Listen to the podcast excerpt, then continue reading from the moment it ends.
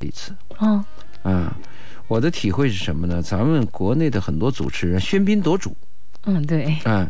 我参加过有些国外的婚礼，嗯，他们的主持人都是在一个角落，很甚至那个呃简短的说话，并且都，那个灯光都是暗的，嗯，他只是一步一步的介绍下面的步骤。就是穿针引线，，对，比如下面新娘新郎要给大家敬酒了，嗯他就过来了。嗯，咱们国内很多那个礼仪公司搞那个主持人啊，跟小丑一样在上面跳，又在那儿说的很油、嗯，很溜的、很嗯纯熟的一些套话，哎很讨厌，我很讨厌。嗯，您个人不太喜欢，我我不是不喜欢，我是讨厌，因嗯为这个婚礼的主角是新娘新郎，嗯，嗯不，是你，嗯，你不要喧宾夺主。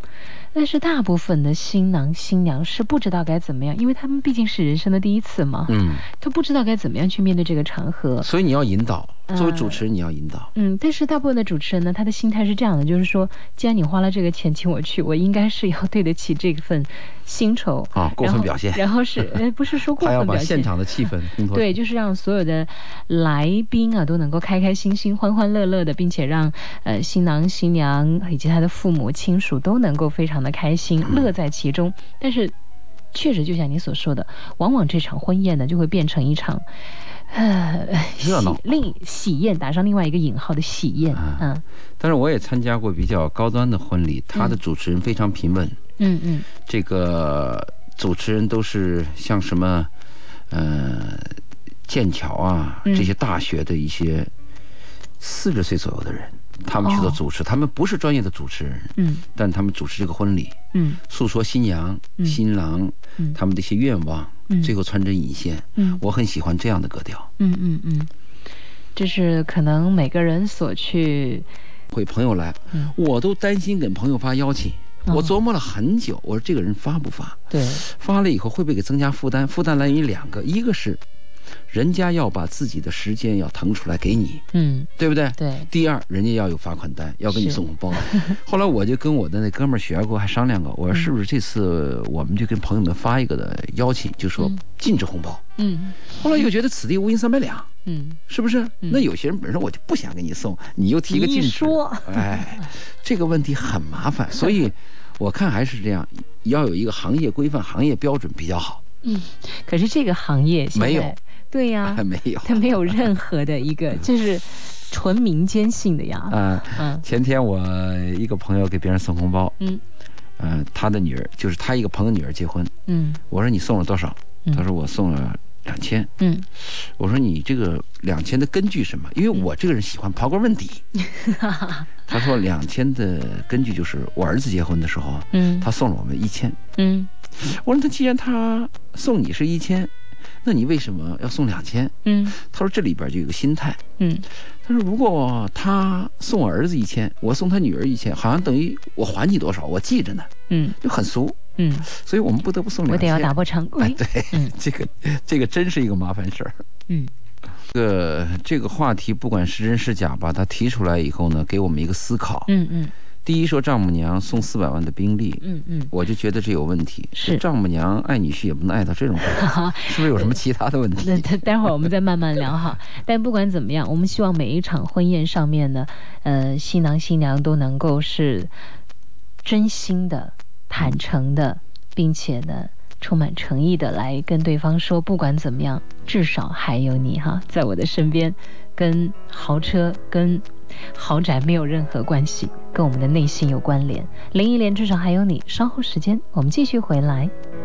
富贵不能淫，对，嗯，我还说男人膝下有黄金，对，当然那四百万也算黄金了 啊。但我我的问题是，嗯，他是跪倒到岳母面前，还还是跪跪倒倒在在那个四百万的这个？车子面对前，对，对。嗯我想后者可能占了很大的一个比例。嗯，哎，那我们讲这样讲吧，嗯我们有时候一个人送人一个钱呐，嗯也会叫你感动。嗯比如说雪中送炭，嗯或者有时候钱代表着一番真心，嗯我们都可以感到。嗯，但是这个宾利车叫人感觉到它不是雪中送炭，也不是一颗什么真心，但是会有那种拿钱把你砸死的感觉。嗯你服不服？嗯嗯嗯我拿钱砸死你。嗯所以这个女婿跪下以后还说了这么一句话：“我一定会一辈子对你女儿好，嗯我终守这个婚姻。嗯这个话也只能听听了，因为我们激动的时候，男人都爱都爱发誓言。嗯男人说我爱你一万年，明天可能对另外一个人说我爱你一万年，也有可能。嗯人在激动时候说的话，我们还是听听而已。我们相信什么话呢？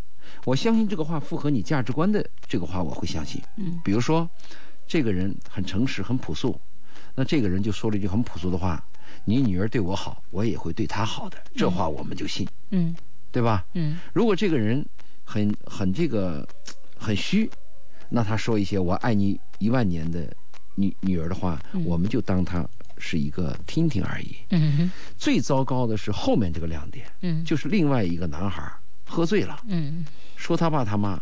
你看看人家他爸妈送送四百万的宾利，你没有一百万，你生我干什么？熊孩子，你知道现在有个词儿叫熊孩子，你看啊，嗯狗不嫌家贫，嗯，儿不嫌母丑，对。我们怎么能出现这样的一代？可是现在很多人就是啃老啊，那啃老这个本来也是新鲜出现的一个所以词，记者现在都已经是嗯所以记者问，就这么一件事儿，嗯值得这么多人关注。嗯你要知道，这个孩子的这一个表现，他不是一个人，嗯，他是一代人。它折射出了现在整个社会时下年轻人的一种心态，浮躁的心态，还有势利的一种心态，并且对自己不自信的一种心态。我觉得丈母娘的这个做法，在我看来，这是一种不自信的表现，因为她不相信她自己的女儿是凭借自己的内在，凭借自己的魅力来获得这个男人的爱，而她就用金钱来绑住她的女婿对她女儿的这种爱，是不是？他得持续的绑，因为这个宾利拿到手啊，他嗯对会兴奋半年，对半年以后呢，你既然能给得起物质的精力了东西接下来你应该再给更好的， 呃，对，要不然我就不对他好了。是啊， 他这个东西轰炸要连续，嗯，是，不连续的话，这这个作为顶峰以后都是下坡路，怎么办？嗯所以我关心最后一个亮点，嗯每次看到九零后、八零后有这样问题的时候，嗯我经常跟我们这代人，五零后、六零后的人讲，嗯我是我们这代人的失败，因为孩子出问题了，嗯，他的败笔来源于家长，嗯不是孩子的问题，是我们这代人恶心，我们没有把孩子教育好，那。嗯，孩子能说出这样的话，那个妈妈只能在旁边默默流泪了。同时自己也要反省一下，嗯，就好像孟哥， 啊，对，是，对， 呃，所以很多人都在通过这个事件来反省，作为一个母亲，到底怎么样才是真真正正的一种爱的体现，嗯对不对？啊，这个呢，我觉得是否应该从改变自我开始吧？嗯，不再那么好高骛远，而脚踏实地许自己一个灿烂的未来。但是这种好像要磨合很久哎。哎，嗯，我我你您听过那个泰森的故事吗？拳王泰森的故事。我知道泰森，泰森最开始他是拳王，对不对？嗯，很厉害，他每次的出场费在七几年的时候，他出场费是两千万呐、嗯两千我知道万美元呐、我明白，嗯超级有钱。那么当时呢，他好像是找了一个模特，叫做叫做那模特叫什么来着？管他我忘叫了啥，反正对找了个模特，找了个模特儿，对，那个模特呢，后来不知道为什么就说，呃，泰森有家庭暴力，有打他。当时还有一段那个画面，就是他们俩接受采访的时候，这个当时那个他的老婆就说，嗯，他是一个非常变态的人，他会在家里打我。泰森完全在旁边是懵的，夫妻俩一起接受采访，他没想到自己的妻子会这么来说自己。那但是接下来传出的新闻就是他真的是打这个女人，他给了这个女人非常多的钱。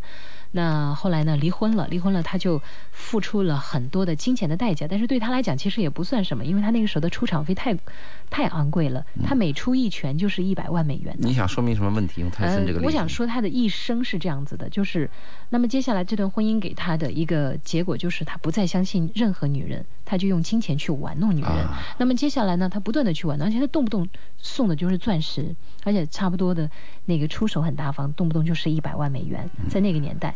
那后来呢？呃，有一次选那个，说是选嗯美国小姐之类的，那黑人啊那些，就突然有一天，那个女孩子就告他说他强奸了强奸罪我，嗯对，就那个很著名的那个案件。对，那这个其实都不算什么，因为泰森就说，我一般跟这些女孩子我在一起，我很喜欢她们，我都会给人。可能昨天晚上我真的忘了给她钱了吧？嗯那当他说是强奸的时候，马上有十几名女性都我站愿出意来说，都都说泰森曾经骚扰过他们，啊就要求要赔偿。泰森就不断的赔钱，不断的赔钱。然后接下来他打拳又输掉了，那接下来他就又进了监狱。他的人生就是从最高滑到最低，然后他最后沦落到，就是也没办法打拳了，站在那个餐厅的门口跟别人照相，说谁愿意跟收费泰森拳王合照？每是做服装的，嗯，到我的店跟我聊，我们有一个共同的说法，嗯他就说做上这个企业以后啊，就要不断的忙，不断的忙。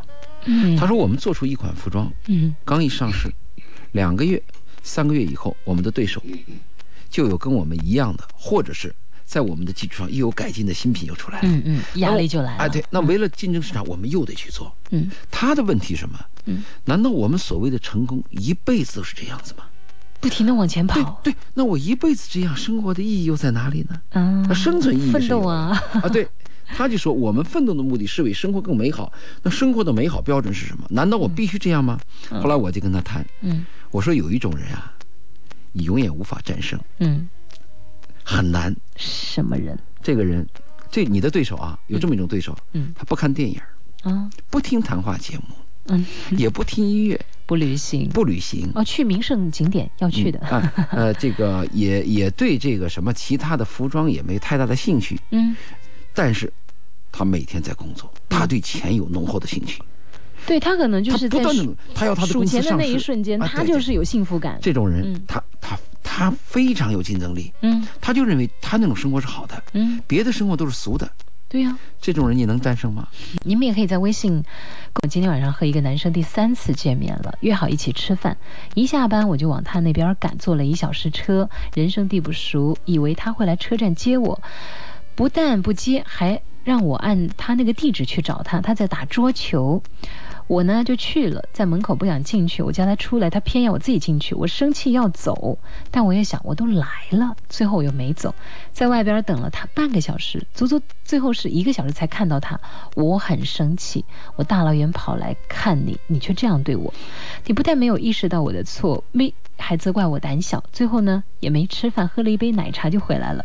我知道我们都没有错，只是我们的想法不一样。第三次见面闹矛盾了，这样的状况会不会还有第四次见面呢？ 会，啊，这矛盾还有啊，就是这个男人心中没有你，嗯，但是你对他有点兴趣，对不对？嗯，嗯嗯，我我建议男女关系最好的感觉是互爱，嗯就是你爱着我，我也爱着你。那当然是最佳状态、对，最佳拍档剃了。头挑子一头热最头疼。嗯，就就我我这就们跟我们两个做节目一样，我对就打个比喻哈，嗯比如说一直都是佳倩在说话，周老爷永远都是嗯啊哦嗯差不 多行是，那这场节目大家听得有意思吗？没意思，我听得有思。意思， 然后如果说是周老爷一个人在嘚吧嘚吧说，而我从头到尾都是哦嗯，还行，对我也认为是这样， 没有任何的不同意见，你会发现这台戏唱不下去了对啊，要诶，哎这个女孩的问题啊，她女孩要注意，就对方，嗯，心中没有你，对，她你要了解一下这个男孩，嗯他是不是对别人也这样？如果他对别人也这样的话，就心中没有别人。我们很多人呢，心中只有自己，没有别人。那如果这个男孩对别人还挺好，对你这么差，那就心中没有你，他对你没兴趣。那我们有些女孩呢，很头疼的就是，她很难进入一个男孩的一个范围。嗯这个女孩一旦进入这个男孩范围，比如说跟这个男孩牵手啦，或者关系更密切啦，有肌肤之亲啦，她就舍不得。嗯其实就在这个时候，你可以看到男人的一些劣根性，嗯该舍的就得舍。我们最痛苦的是你坚持一种错误的做法，嗯，结果把自己伤得遍体鳞伤，何必呢？是，你他说的这个故事使我想起了去年我讲的一个嗯私信，嗯就那个女孩下班，男孩就来帮忙，嗯但是不帮她扫地，她打扫卫生。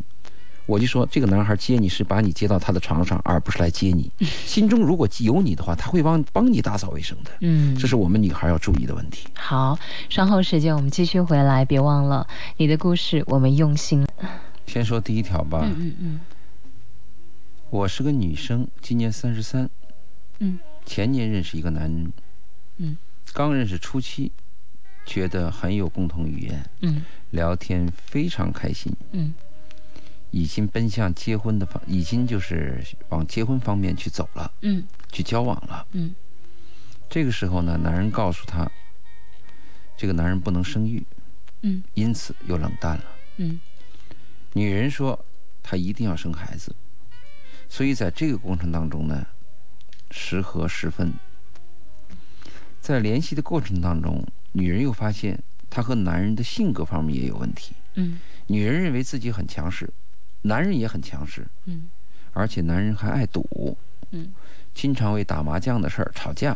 嗯所以呢，她就说很头疼，不知道是否应该继续下去这种关系，嗯让我给点意见。我首先说，女人到了三十三啊，嗯真是个尴尬的年纪，嗯，碰到一好个男像人差不多到三十岁就开始就没往戏了，往尴尬里走了。对，往尴尬里走了。啊你说二十岁的时候，嗯我一定告诉他，嗯，你可以找你更好的嘛。对，但你三十三了，我说这话，那是站着说话不腰疼啊。他到哪找更好的？哦更好的能等到一个女人三十三吗？饱汉不知饿汉饥的感觉。对啊嗯嗯他这里边有一点要注意，他说刚认识初期觉得很有共同语言，聊得非常开心，这是所有人的感觉，不是他的感觉，对呀，因为刚开始认识的时候是假象，嗯，彼此都我在们会化妆。哎会化妆，对，一个是在隐掩饰一些自己的东西，而且呢，相处的时间也都是在你们做好了一切准备，然后跟对方去见对面。服装要准备，心情要准备，时间我是排开万难，好不容易见一次面，当然得珍惜这分分秒秒啦，对嗯不初对？期嘛都希望得到对方，怕失去，所以呢会说些违心话，做些违心的事儿，嗯嗯，彼此会感觉到好像有共同语言，其实不然。什么时候发现有没有共同语言呢？应该是在共事之后。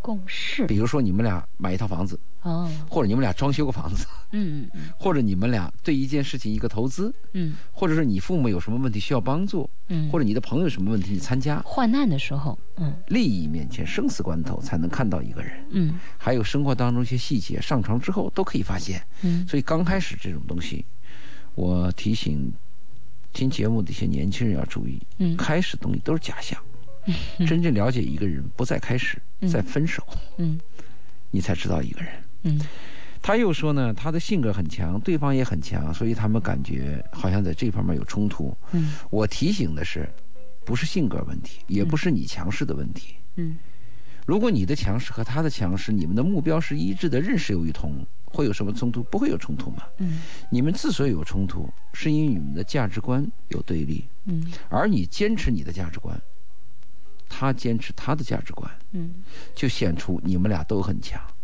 而且性格合不来，是这样的问题，嗯，对不对？总要有一个人呢，如果你很先让强步啊，，对你很强，我也很强，但是我想的跟你一样，没有冲突嘛。嗯所以这个根本的问题，表象是性格方面啊很强势，嗯根本问题是你们的价值观冲突。嗯所以这个你要注意。是，再一个呢，我们经常讲，女人找一个男人，这个男人可以有缺陷，比如说我秃顶，啊我酒糟鼻，嗯可以有缺陷，嗯或者我这人说话结巴嗯，或者个子比较啊，矮，对，对，或者我这人呢长得胆也儿不小够，帅啊，对对对嗯，都没但问是题不能有恶习。嗯恶习我们讲的就是吃喝嫖赌嘛。嗯嗯嗯而且吃喝嫖赌里边儿，第一最怕的是赌嘛。嗯，赌的话就是有点六亲不认的感觉，赌的话啊，一个晚上可以把你前半辈子、后半辈子全部输光是，啊、嗯嗯这个呢，我上次也说过嘛，旧社会地主老财嫁女儿的时候，吃喝嫖赌，首先看你赌不赌。哦你抽大烟他都接受，嗯。抽大烟你抽不完的嘛。那那很简单呢，就跟他一起恋爱的时候去一趟澳门呢， 啊检但验是一下赌他啊，很很危险的。嗯所以我就提醒你，嗯你要把什么是缺陷，什么是缺点，嗯，什么是不足，嗯什么是恶习，要分清楚，什么是劣根性。嗯你要分清楚。一般来讲，恶习和劣根性是无法改正的，很难，很难对，啊，这个是非常难的。是，所以你要注意，如果你要这个问我的意见，嗯那我的意见是说，你们俩这个前途嗯比较困难、堪忧啊，啊。你看价值观有问题，是，然后男方又有恶习，哦嗯对，又因为生孩子这种大的利益问题有分歧。嗯嗯你又三十三，嗯我们有时候千万不敢什么，哎呀，我已经年龄很大了，嗯凑合一个吧。嗯凑合一个可以，前提什么？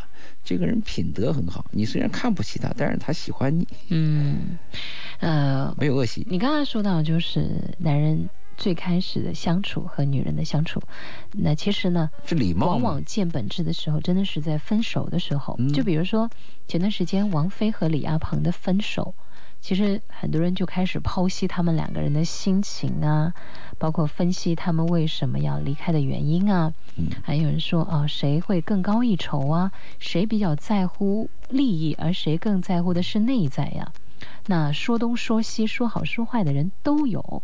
但是我注意到的一个是什么呢？就是，呃，至少他们俩没争吵，对不对？两个人还在微博上大秀恩爱，说，呃，我爱你如初，我的高中女生，对吧？嗯，那什么，我还你还依然是我孩子他爸什么之类的。后来就有人采访了那个，呃，那个董洁的老前妻前潘前越前夫嗯前夫潘粤明，我突然又忘了他名字。别人就问他说：“你对这个事件怎么看呢？”当时说潘越云沉默了很久，只说了一句话：“呃，我比较羡慕他们的分手方式。”你明白这句话里面的潜台词吗？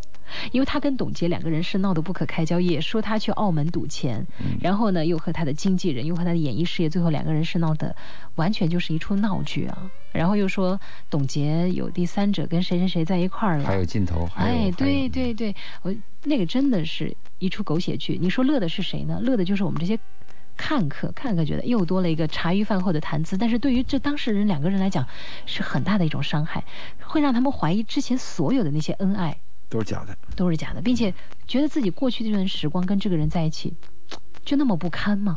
所以我就觉得分手的时候真的可以看出一个人的品行到底如何。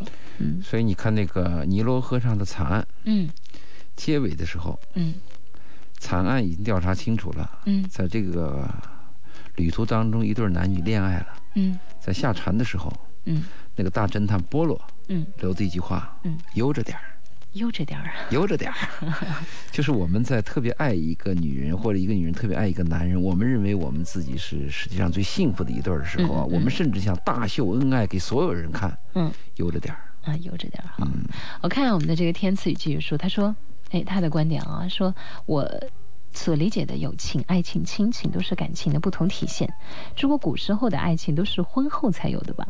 啊，那个时候是媒妁之约、父母之言。对对，他说：“红盖头先开之前，相互都不认识，掀起之后，也有可能是有一见钟情的概率，爱就来了啊！并且他表扬我们说，我们两位的声音听起来好舒服，我们看到这样的留言更舒服啊！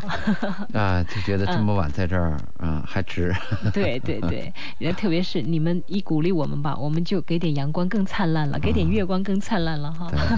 我们也再来看一下微信上面很多朋友的一个留言呢、我看到的是这位朋友所写到的，他说结婚六年了，我遇到了一个让我心动的男人，他也表示对我有好感。失眠的时候，我会忍不住去翻看他的微博、微信。目前为止呢，我和他也没什么，止于纯粹的友情。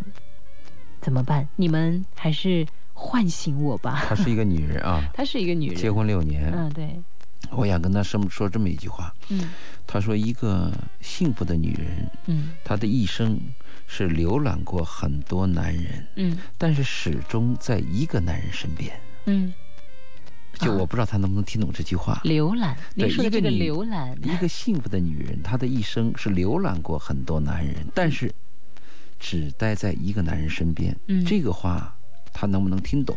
嗯嗯这个浏览的含义就比较丰富了。嗯比如你发发微信，嗯看看她的微博，心里想想她，跟她喝杯酒，嗯甚至有些人还有一夜情等等等等，但她始终没有破坏她的家庭，嗯，始终她的婚姻是稳定后的。面那句话我绝不鼓励啊，啊，当然当然，你也反对，明白？ 我一明白定反对。好，嗯呃，就是我们就说你能不能懂这句话？如果你要懂这句话的话，我就好谈。嗯，也就是说，你要分清孰轻孰重。是，你这个六年的婚姻，你还可有能几会年的恋呃爱，还到一年就到七年之痒，可能会有些枯燥。嗯但是婚姻比你这个一闪念的感情嗯是更重要，嗯来之不易。一生当中让你这样心动的男人，嗯以后还会有。还有一个，我提醒你，嗯，不要被假象欺骗。是因对为现在你们所看到的都是对方的精装版，对对对，那你个看平面版到底是什么样子，你现在也不知道啊。不止一次有女人到我这抱怨，你看我丈夫对我骂骂咧咧的啊，你看我在单位呢，同事都 gentleman，那谁谁丈夫对我怎么怎么很有礼貌。嗯，我说，等那个对你很有礼貌的男士变成成为你的丈丈夫以之 后也是骂骂咧咧了。啊，我还要问，如果发洪水，嗯，你和你的丈夫困在了一棵树上，来了一个冲锋舟，嗯，冲锋舟，冲锋舟，对，只有一条绳子递给你，嗯你丈夫把这个绳子，他首先想到的是给你，嗯，这个时候你还会感觉到。你他丈夫平时对你骂骂骂骂咧咧咧咧的，对丈夫的角色和男朋友、和你办公室恋情、和你在火车上、飞机上遇到一个 gentleman，这种层次是截然不同的。所以，嗯我奉劝你，愿意浏览他的微博你就浏览，嗯，愿意调情就调两句，但是始终要重视你的家庭，好，嗯重视你的丈夫。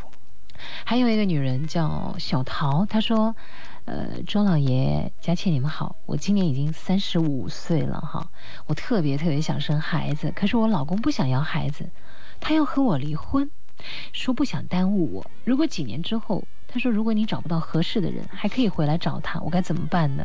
用不了几年，我觉得这是一个很天真的，就是天大的谎言吧。用不了几年。你三十五岁，等你到结婚还能在这儿找下一个男人再办离婚的话，我估计到三十八九了。嗯，嗯、那我我告诉你，估计那时候你的这个前夫应该早就已经拥有了他的孩子和他的新任妻子了吧？呃我要告诉你，这个嗯，天大的谎言啊呐、三十八岁的人，嗯你如果去做试管婴儿，嗯一般医院都会告诉你，生殖科的医主治医生都会告诉你，嗯，劝你算了。三十八岁以上的女人就完蛋了，就怀孕上的问题，没有可能了吗？有可能嗯，概但率是低，概率非常小。损失大。嗯啊，一个女人她做这个试管婴儿只能做三次，嗯如果三次还中不了的话，就很危险了。嗯就是你容易得其他的什么子宫肌瘤这些病。嗯嗯嗯那三十八岁的人，那你想想可能吗？嗯但是我感兴趣的是啊，我嗯我们讲一件事情的时候，它都是有历史的呀。嗯从你跟这个男人认识到相识、相知、相爱，嗯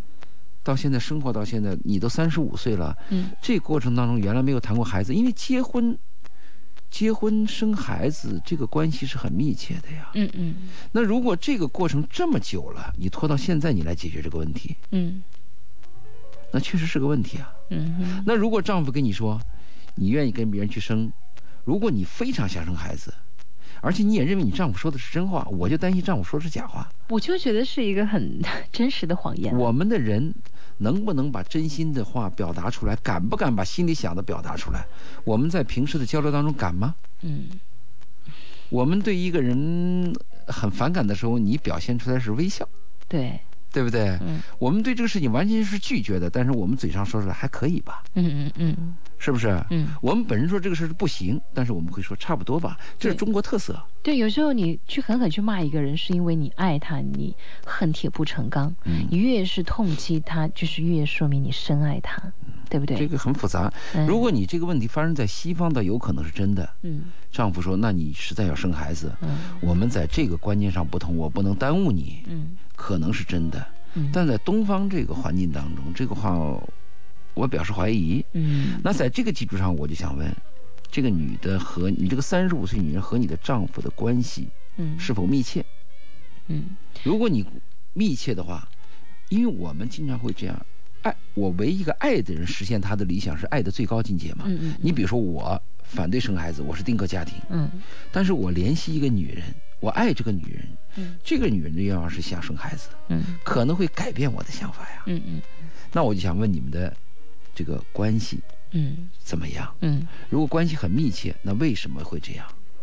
好这，是我我有兴趣的问题。之所以，因为感情问题，你一两句话很难 去对，。说个明白是因为他发来呢，这个信息也很简短嘛，对不对嗯？其实还有再一包个呢，括我很多还我想们所不知道的讯息。我还想知道，就是她丈夫反对生孩子到底为什么？好，我们看他是因为会不她会童发送年过有来有有什么创伤，嗯或者有什么？一般正常人嗯都有一个少女梦，都有一个白马王子梦，都有一个美好的婚美美好的婚姻梦，嗯都有一个什么？我生个一个男孩，生一个女孩，有个完美家庭梦。嗯嗯，就为什么你的孩子，你你的丈夫在这个问题上有很大的结，因为有些人生活经历是不同。你比如说那个乔布斯，嗯乔布斯他大学辍学啊，嗯我们感觉很奇怪，你为什么辍学？嗯实际上他就是有经历的，嗯他就完全是因为他很小的时候就那个收养的经历嗯，给他造成的。对，那你的丈夫为什么反对生孩子？这个我们也不了解。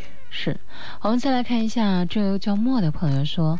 我二十三，他二十八，两三年了。他强度怀疑症，我解释解释解释到已经不再解释，他总觉得我是别人，顾别人，不会顾他。此种现象出现频繁，而我真的无话可说了。顾是呃怎么哪个办顾？照顾的顾。嗯照顾的顾。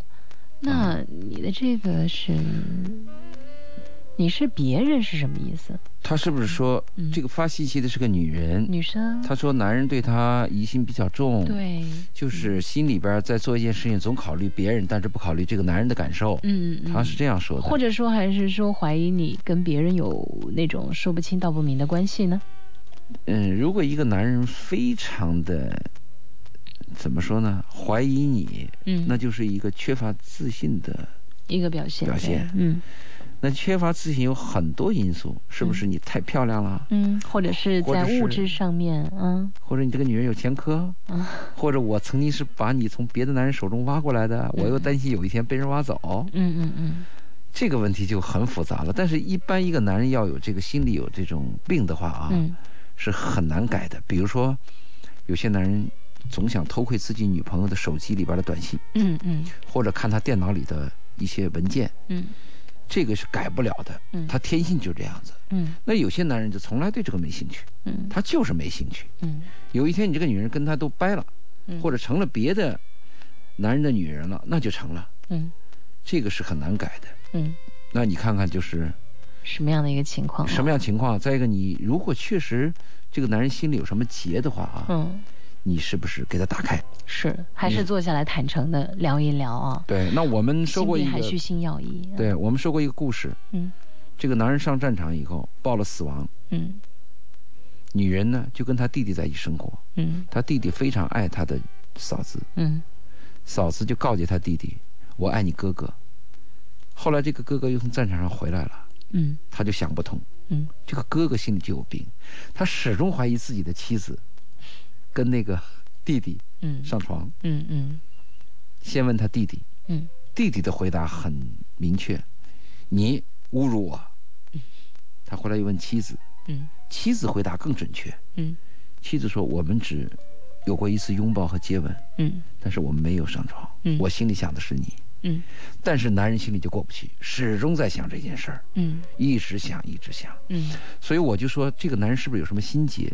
嗯如果你的男人有心结，你把那心结打开；如果他没有心结，他一直有这个病，那就属于天生的狭隘嘛，嗯，好，带我你失去你嘛。对我想说一个真实的故事，就是我有一个朋友呢，一女孩子，嗯，她是整容的，没整歪了。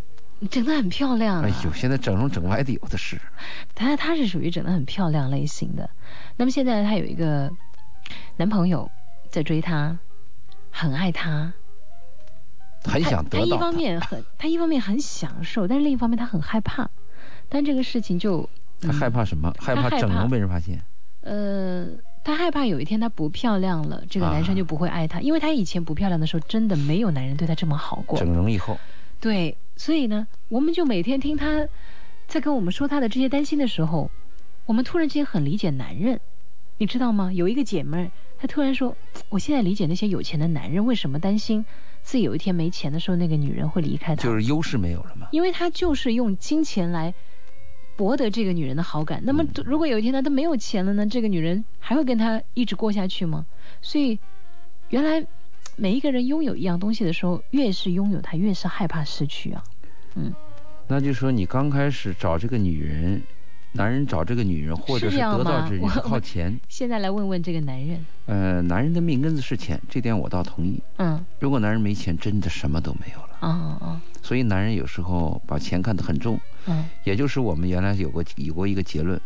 一个男人爱嗯不爱女人的三条标准，其中有一条就是这个男人愿不愿意把自己钱都给你，嗯嗯， 或者给你花。都给你，不太可能啊。 啊、起码给你花，他很高兴，这也表示他爱你嘛。嗯嗯嗯，那一个女人如果是因为我的美貌获得了这个男人，对，那这个是有危险的。如果我的是我是灵魂嗯跟你特别契合，嗯我的这个温暖嗯感动了你嗯啊、我的思想和你能够交融，嗯，那这个寿命就长嘛。所所以以我们讲啊，嗯漂亮和可爱是不同的。嗯我们要求女人是可爱，而不是漂亮。嗯漂亮，那我见你第一面，以后永远都比这一天老 啊。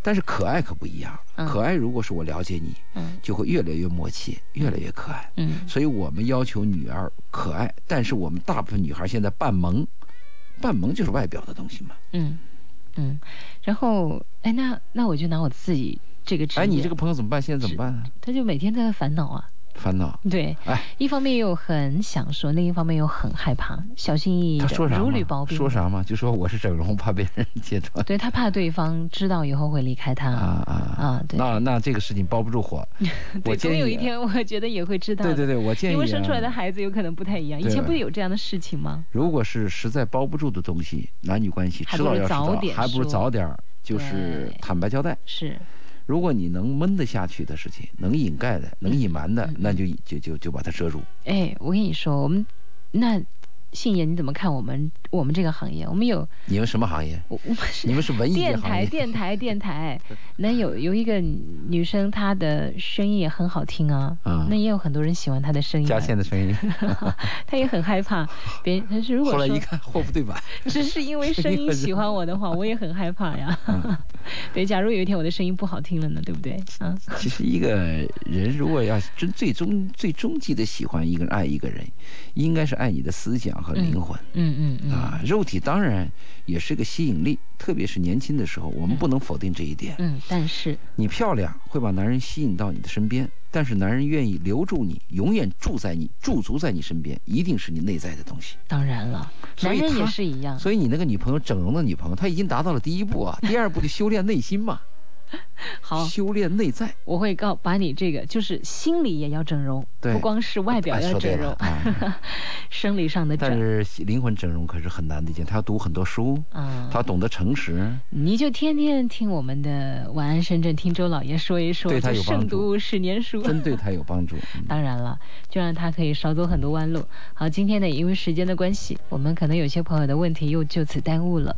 嗯、可以通过别人的故事啊、比如说周老爷给到的一些建议，你看看对你的生活是不是也有一些参考的价值呢？嗯，好，那二十三点五十分的时候，我们听一首很甜蜜的情歌吧。我只在乎你，如果没有遇见你，我将会是在哪里呢？很好的歌。 对，好了，明晚同一时间我们再会，嗯谢谢我们的周老爷。好拜拜嗯，拜拜。